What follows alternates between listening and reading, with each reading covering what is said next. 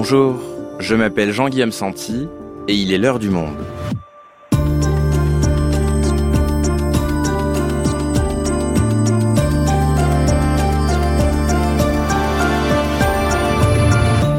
Aujourd'hui, à quoi vont ressembler les deux dernières années du mandat de Joe Biden aux États-Unis?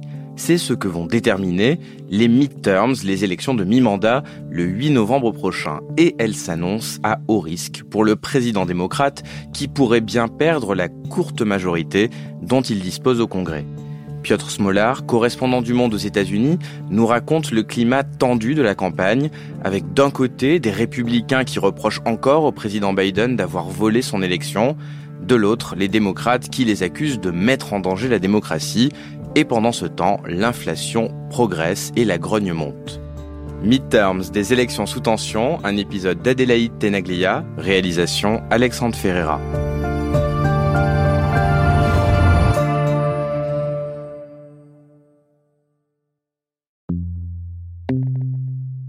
Nous sommes le 15 octobre 2022, près de Portland, dans l'Oregon. Le président des États-Unis, Joe Biden, est de passage dans cette région du nord-ouest des États-Unis pour soutenir la candidate démocrate Tina Kotek pour le poste de gouverneur. C'est une belle journée ensoleillée, l'occasion parfaite de manger une glace, péché mignon bien connu du président américain. Il s'arrête dans une enseigne de la chaîne Baskin Robbins et choisit un cornet bien garni. Des journalistes sont bien sûr présents et alors que Joe Biden entame sa première bouchée, il l'interroge sur l'actualité économique. Réponse du président. Je ne suis pas préoccupé par la force du dollar. Je suis préoccupé par le reste du monde. Notre économie est sacrément forte. L'inflation est globale et elle est bien pire dans les autres pays du monde. L'image choque. Depuis plusieurs mois, l'inflation accable les Américains. Certains ménages se demandent comment ils vont remplir leur frigo. Alors, l'apparente désinvolture de Joe Biden passe très mal. Les républicains ne tardent pas à exploiter cette séquence. Sur Twitter, ils s'en donnent à cœur joie. 80% du pays s'inquiète de notre santé économique, y compris la plupart des démocrates, et voilà Joe Biden qui nous dit, la bouche pleine de glace, que tout va bien. Biden dit que notre économie est sacrément forte tout en mangeant une glace. Il ne pourrait pas être plus à côté de la plaque. Est-ce que Joe Biden pense qu'il renvoie une bonne image quand il vante le pire bilan économique depuis 40 ans pendant qu'il grignote une glace?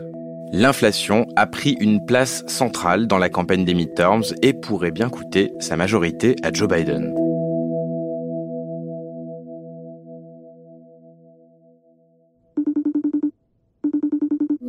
Bonjour Piotr. Bonjour. Piotr, tu es correspondant à Washington pour Le Monde. Alors, est-ce que déjà, pour commencer, tu peux nous rappeler ce que sont ces midterms, ces élections de mi-mandat ce sont justement les élections qui interviennent à la moitié du mandat présidentiel.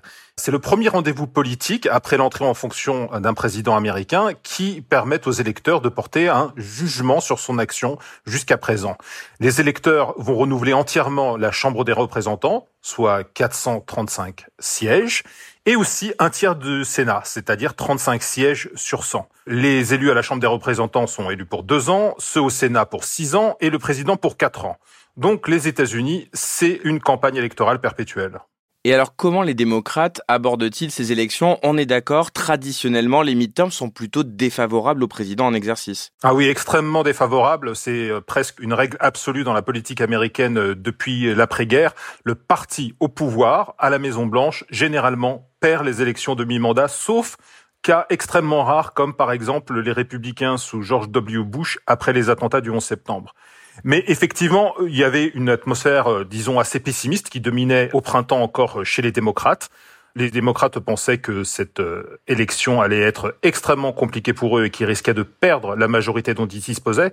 Rappelons-le, cette majorité-là au Sénat est par la plus courte des marges en faveur des démocrates, puisqu'on est à 50-50 entre démocrates et républicains, et avec une voix déterminante pour la vice-présidente Kamala Harris. Ce pessimisme était aussi dû au fait que Joe Biden, dans les sondages, jusqu'à cet été, se trouvait en très très mauvaise posture avec vraiment des chiffres catastrophiques, y compris par rapport à ses prédécesseurs, Barack Obama ou Donald Trump. Donc c'est couru d'avance, les républicains vont prendre leur revanche et la majorité au Sénat et à la Chambre? Pour dire la vérité, on est un peu dans le brouillard. Les dernières tendances à environ dix jours du scrutin montrent plutôt des vents favorables pour les républicains. Ces sondages indiquent que les républicains devraient normalement prendre la Chambre des représentants, récupérer la majorité. Et au Sénat, ça va être vraiment une lutte au cordeau qui va sans doute se décider dans quelques États clés, notamment le Nevada, l'Arizona, la Géorgie et la Pennsylvanie. Ce sont les quatre États qu'il va falloir suivre dans les élections sénatoriales. Encore au printemps, les démocrates étaient extrêmement pessimistes en raison de l'inflation, qui est vraiment le fléau numéro un. Puis, au cours de l'été, il y a eu une forme de tremblement de terre avec la décision de la Cour suprême qui a supprimé l'avortement comme droit constitutionnel pour les femmes américaines. Et on a senti à ce moment-là une sorte d'effarement au sein évidemment de la gauche américaine, mais aussi plus largement chez un public moins partisan, moins politisé, chez les indépendants. Et les démocrates sont remontés très fortement dans les sondages jusqu'à quasiment le mois de septembre. Et là, à nouveau, on a vu une nouvelle tendance, cette fois-ci avec les questions économiques, l'immigration et la criminalité qui sont revenus au premier plan. Et évidemment, ce sont des thèmes qui sont plutôt en faveur des républicains.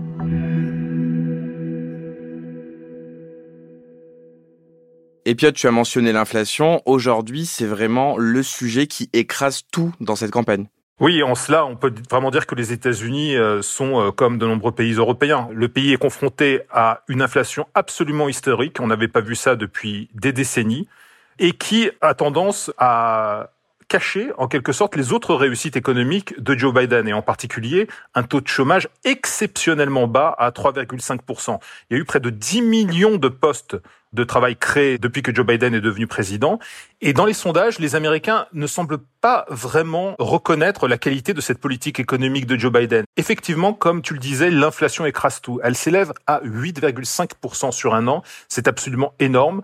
On parle évidemment du prix de l'essence, même si celui-ci est vraiment reparti plutôt à la baisse depuis cet été, après avoir atteint des sommets, mais aussi les prix des denrées alimentaires. Imaginons un peu, le prix du lait, par exemple, a bondi de 15%, les œufs de 30%, c'est considérable dans le panier de la ménagère. Mais pourtant, tu le disais, Joe Biden a quelques réussites économiques à son actif, 10 millions de jobs, c'est pas rien. Comment ça se fait qu'il n'arrive pas à capitaliser sur ses succès? C'est à la fois une question de méthode et de pédagogie politique, de méthode parce que il a annoncé avec euh, le camp démocrate certains projets législatifs d'un montant absolument phénoménal, comme par exemple le plan qu'on a appelé le Build Back Better à l'automne 2021, euh, et qui consistait à complètement étendre et revitaliser l'État-providence américain. Et à ce moment-là, on parlait de sommes absolument gigantesques, de 3500 milliards de dollars. Au final, ce plan a été adopté un peu à la surprise générale parce qu'on le pensait compromis au mois d'août, mais d'un montant bien bien inférieur avec pourtant un volet climatique conséquent qu'on n'avait pas vu jusqu'à là ces dernières années. Mais ce que les gens ont retenu, ce sont les tractations sans fin dans le camp démocrate, toutes les difficultés à faire passer ce projet. Et au bout du compte, on a fini par en perdre un peu le fil.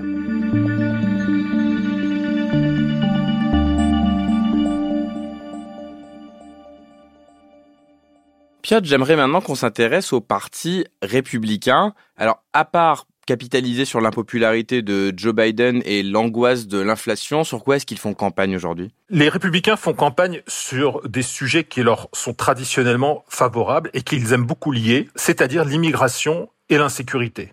Il faut dire que les chiffres en matière d'immigration sont vraiment spectaculaires. Cette année, 2,5 millions de personnes, de migrants en provenance du sud du continent, ont été arrêtés à la frontière mexicaine. Ce sont vraiment des quantités qu'on n'avait pas vues depuis extrêmement, extrêmement longtemps. Et évidemment, les médias acquis à la cause conservatrice et les dirigeants républicains ne cessent de parler d'invasion, comme si c'était une maison qui était accablée par les termites. Et ils ne cessent de lier ça à la question des trafics de drogue, à la criminalité dans les rues américaines.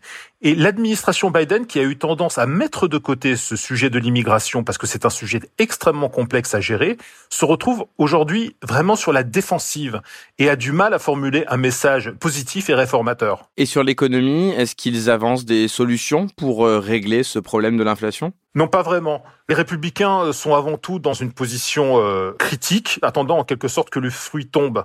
Ils considèrent que les chiffres de l'inflation sont tellement mauvais que l'administration Biden ne peut pas vraiment y répondre. Si on observe par exemple la question du prix de l'essence, les républicains ont pendant très longtemps accusé Joe Biden d'attentisme face à des prix à la pompe extrêmement élevés. Et puis, ils se sont mis à lui reprocher le contraire quand Joe Biden a décidé euh, d'utiliser les réserves stratégiques pour euh, mettre davantage d'essence sur le marché. Donc on voit bien dans cette contradiction que euh, les républicains s'attendent avant tout sur le court terme à profiter de ces difficultés-là et de cette inflation gigantesque pour obtenir de très bons résultats aux élections. Et alors Piotr, même s'il n'est pas directement concerné par cette campagne, il n'est pas candidat, il plane quand même l'ombre d'un certain Donald Trump sur le Parti républicain. Oui, tout à fait. D'abord, Donald Trump est en campagne, il multiplie les meetings et qui sont vraiment des meetings à sa gloire. We will make America safe again. And we will make America great again. Thank you, Texas. Thank you very much. God bless you all. Thank you. Il fait venir euh, régulièrement euh, sur les estrades devant euh, ses partisans du mouvement MAGA, c'est-à-dire euh, Make America Great Again, son slogan d'origine. Il fait monter sur scène à ses côtés les candidats locaux qu'il décide euh, d'adouber. Et il considère que si ces candidats gagnent, c'est évidemment grâce à lui. Donc ces élections de mi-mandat, ça va être aussi un test qui vont permettre de voir dans quelle mesure le mouvement MAGA a pris le contrôle, en quelque sorte, du Parti républicain.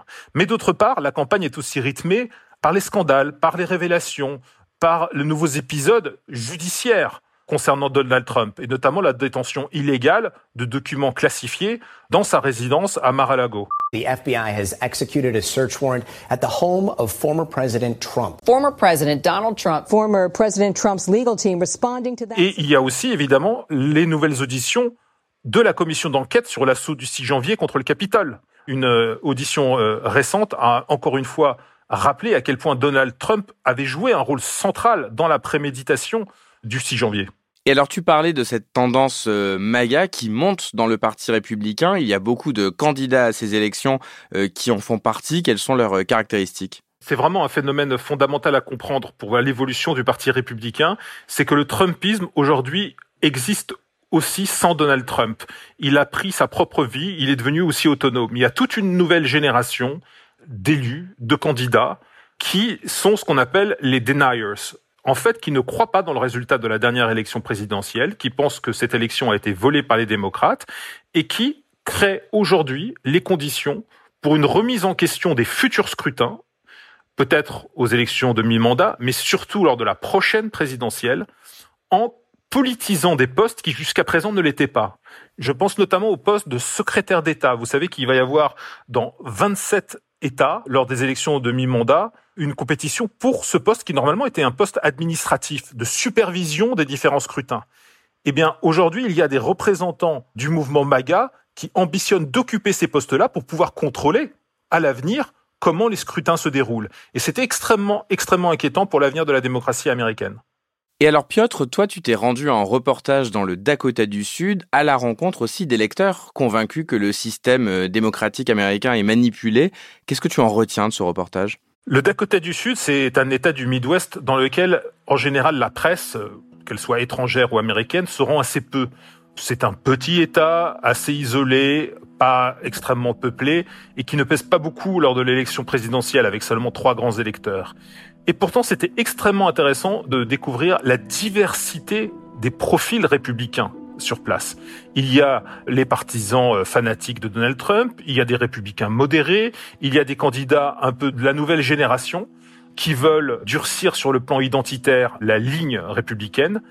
Et ce que j'ai beaucoup retenu, c'est cette espèce de méfiance extrêmement profonde, extrêmement inquiétante qui domine dans les rangs républicains vis-à-vis évidemment de la capitale, de Washington, du gouvernement, mais ça c'est une méfiance on va dire générale, mais aussi envers les processus électoraux.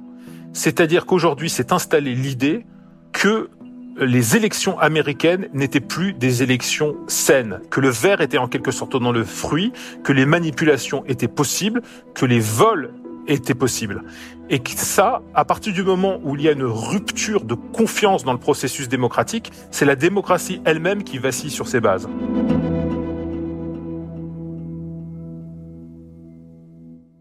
Et c'est pour ça que Joe Biden a fait de la défense de la démocratie un axe majeur de sa campagne. Mais est-ce que ça fonctionne? Il l'a fait à l'origine. Il a lancé en quelque sorte la campagne des midterms en tenant un discours extrêmement dramatique et solennel à Philadelphie, en parlant euh, de l'existence d'un demi-fascisme incarné par le mouvement MAGA.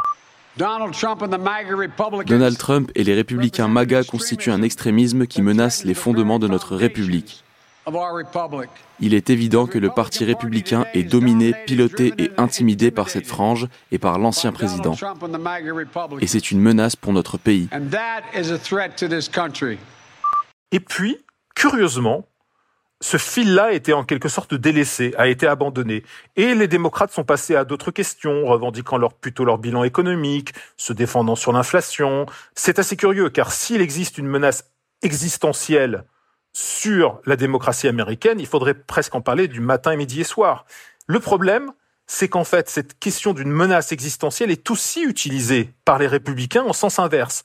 Les républicains, et en particulier le mouvement MAGA, pensent que la menace existentielle pour l'Amérique est incarnée au contraire par la gauche, à cause des profs qui essayent, selon eux, de sexualiser les enfants, qui veulent déformer l'histoire américaine, à cause des démocrates qui veulent volontairement organiser ce qu'ils appellent le grand remplacement. Vous savez, cette théorie raciste qui euh, suppose que les blancs vont devoir laisser leur place aux immigrés et donc perdre leur influence sur le destin du pays. Voilà, il y a deux discours qui se font face, deux discours sur une menace existentielle qui ignorent les, complètement les arguments de l'autre et qui parfois ont tendance, euh, sans qu'on les renvoie dos à dos, parce qu'il y a vraiment une menace pour la démocratie américaine qui est aujourd'hui représentée par ces deniers, mais ces deux discours rendent tout le débat public aux États-Unis assez toxique.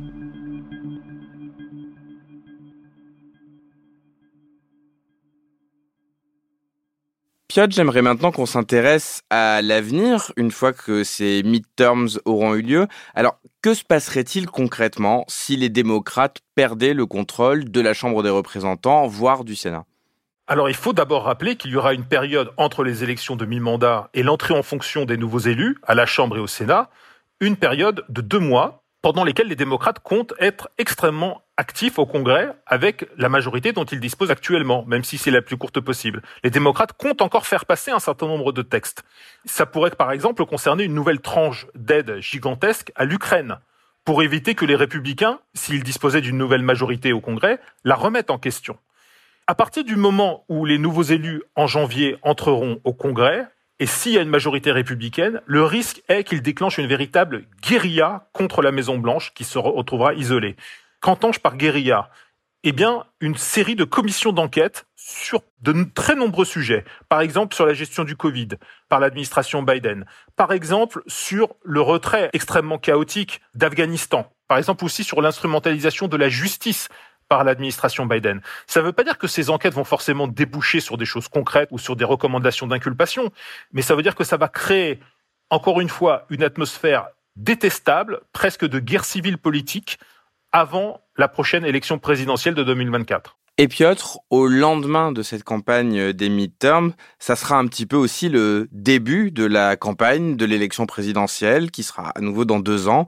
Alors comment est-ce que ça se présente? C'est évident que dès les heures qui suivront euh, les premiers résultats, tous les commentateurs et les responsables auront déjà les yeux rivés sur la prochaine élection présidentielle. Il n'y a pas beaucoup euh, d'incertitudes concernant Donald Trump. Il veut à nouveau être candidat. Il l'a dit à demi-mot déjà au cours de ses nombreux meetings récents.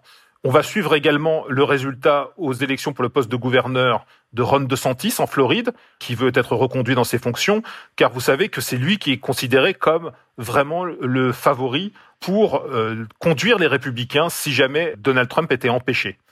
Du côté démocrate, la grande incertitude, évidemment, consiste à savoir si Joe Biden, qui va bientôt fêter son 80e anniversaire, va se représenter. Lui dit que oui pour l'instant, mais il ne faut pas se méprendre sur les motivations de cette déclaration. C'est aussi parce qu'il ne veut pas passer pour ce qu'on appelle un canard boiteux, c'est-à-dire déjà un président en fin de mandat dépourvu de pouvoir. C'est pour ça qu'il est obligé pour l'instant de dire qu'il sera candidat et pour pas ouvrir immédiatement la grande foire d'empoigne dans les rangs démocrates pour sa succession. Mais euh, il y a un certain nombre de candidats et de commentateurs qui doutent de sa capacité, y compris sa capacité physique, à tenir le coup euh, dans une nouvelle campagne qui serait éreintante et puis au cours d'un éventuel nouveau mandat. Merci Piotr. Merci.